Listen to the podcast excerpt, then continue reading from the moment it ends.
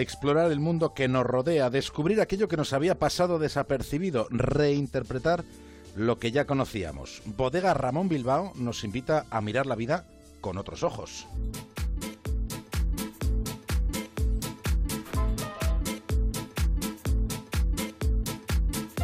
Con otros ojos desde una estación de radio en un faro, en el Cantábrico.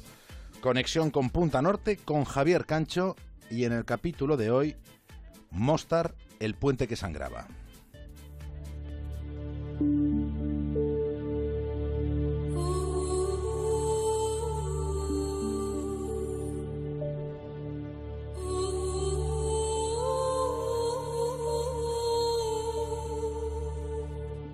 Había un puente que sangraba y la que vamos a contar esta noche es su historia. Se erguía sobre el río Neretva junto al barrio circundante. Fue construido en el siglo XVI, una obra maestra de la artesanía otomana.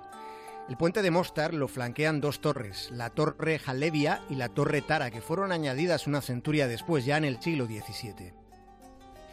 La historia de Mostar es la historia de su puente, de un paso que durante siglos unió las convivencias de comunidades étnicas y religiosas distintas. Fue un puente que unió, que sirvió, que acercó las dos orillas.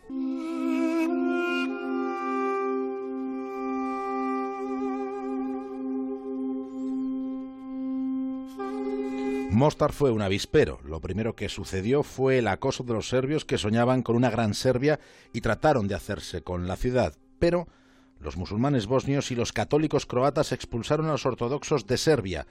Todo aquello sucedió en el año 1992.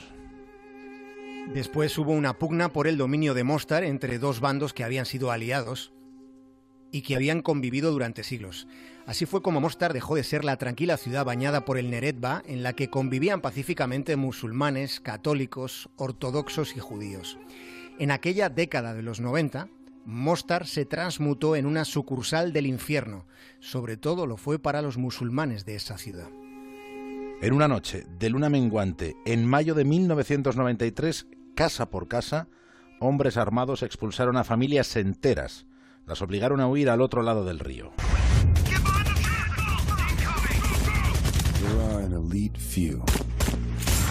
Aquello fue una cerrona porque poco después el Consejo de Defensa croata daba la orden de someter a sangre y fuego barriadas enteras a donde habían empujado a los expulsados.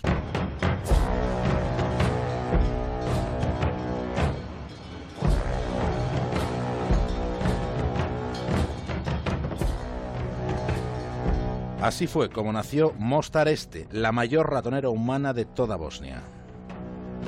Se condenó a una resistencia imposible a miles de personas. Los musulmanes que junto a los croatas habían conseguido expulsar a los agresores serbios en junio del año 92 habían sido al final traicionados por sus antiguos aliados. Los soldados croatas y los carros de combate Leopard tenían la ciudad completamente rodeada. Los habitantes de Mostar Oeste, croatas en su inmensa mayoría, sí que podían salir y entrar de la ciudad.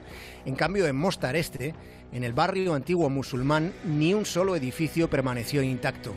Las mezquitas, el viejo bazar y todo lo demás fue reducido a la ruina y no había salida posible. El sector musulmán se convirtió en el mayor campo de concentración de Bosnia.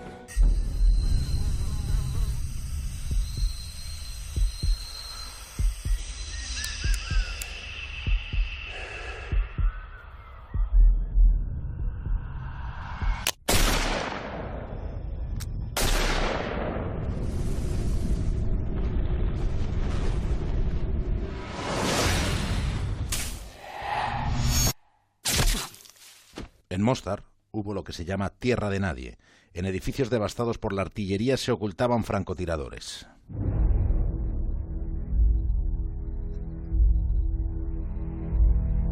En algún caso había más de 50 metros de distancia, no mucho más, entre una mirilla telescópica del este y la contraria del oeste. Mirillas apostadas para matar. La vida en una parte de Mostar transcurría en sótanos, en pisos reventados. Y allí a ese lugar es a donde fue enviado un destacamento español de los cascos azules después de la resolución 776 del Consejo de Seguridad de Naciones Unidas. De vez en cuando, cuando había algún alto el fuego, se veían circular coches desvencijados, sin cristales y con toda la carrocería agujereada a balazos. Al principio la falta de electricidad había sido un problema para los que vivían dentro del asedio. Después se percataron de que la oscuridad era en realidad un aliado para poder moverse sin riesgo de ser detectado por los francotiradores. Por ejemplo, se salía de los escondrijos para buscar leña, para poder sobrevivirle al frío. Fueron 23 los soldados españoles que perdieron la vida durante los 12 años que duró el despliegue de la misión de nuestro país en Bosnia, una misión que comenzó en octubre del año 92. Tristemente, se ha confirmado el fallecimiento del teniente Muñoz Castellano. En su honor, vamos a realizar este sencillo. La primera baja fue la del teniente Arturo Muñoz Castellanos, a quien le alcanzó una granada de mortero el 13 de mayo de 1993.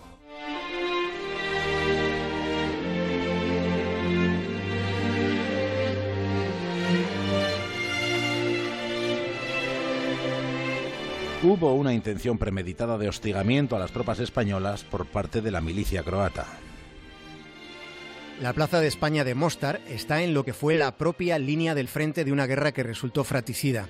Cuanto más replegados estuvieran los españoles, más sencillas resultarían las estrategias de limpieza étnica. Por eso fueron asesinados varios soldados de nuestro país por el bando croata.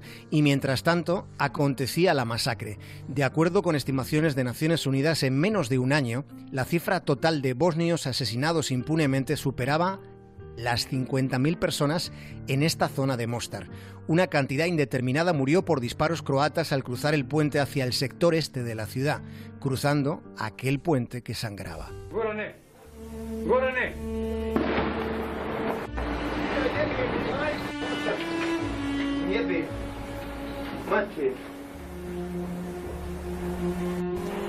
A las 10 horas y 15 minutos del 9 de noviembre de 1993, ese puente, el puente de Mostar, saltó por los aires.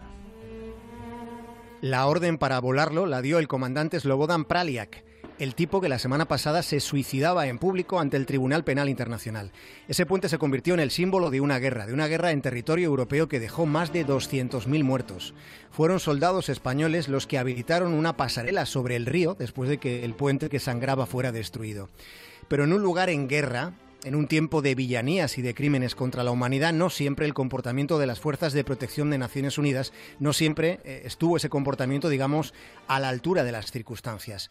Su presencia partía de posición de neutralidad. Sin embargo, esa determinación suponía en demasiadas ocasiones, suponía tratar del mismo modo a los agresores que a las víctimas. Esas dinámicas hacían más fuertes a los agresores y más vulnerables a las víctimas. Ese hecho fue también una parte de la realidad de aquel despliegue de las fuerzas UNPROFOR de Naciones Unidas. Entre los oficiales españoles hubo errores en la toma de algunas decisiones, pero la actitud de los soldados españoles fue la más valorada después entre la población civil por encima de cualquier otra presencia del resto de ejércitos internacionales que estuvieron allí, que estuvieron en Bosnia en aquellos días terribles.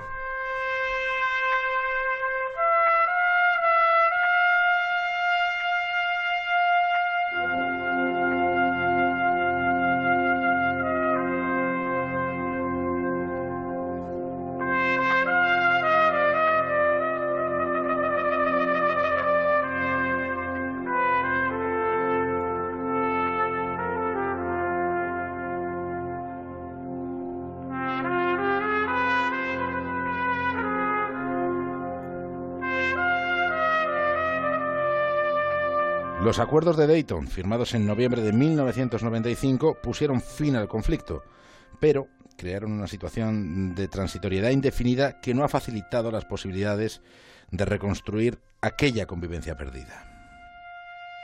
Las negociaciones de paz establecieron una compleja división administrativa.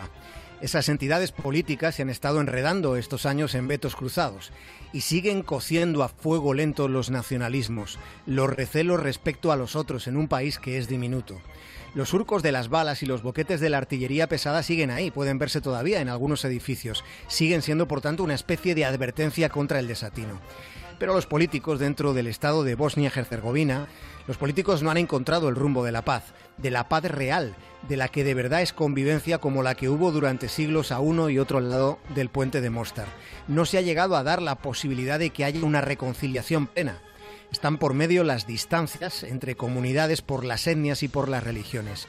No se ha dado la posibilidad de que las nuevas generaciones puedan acercarse, encontrarse y conocerse.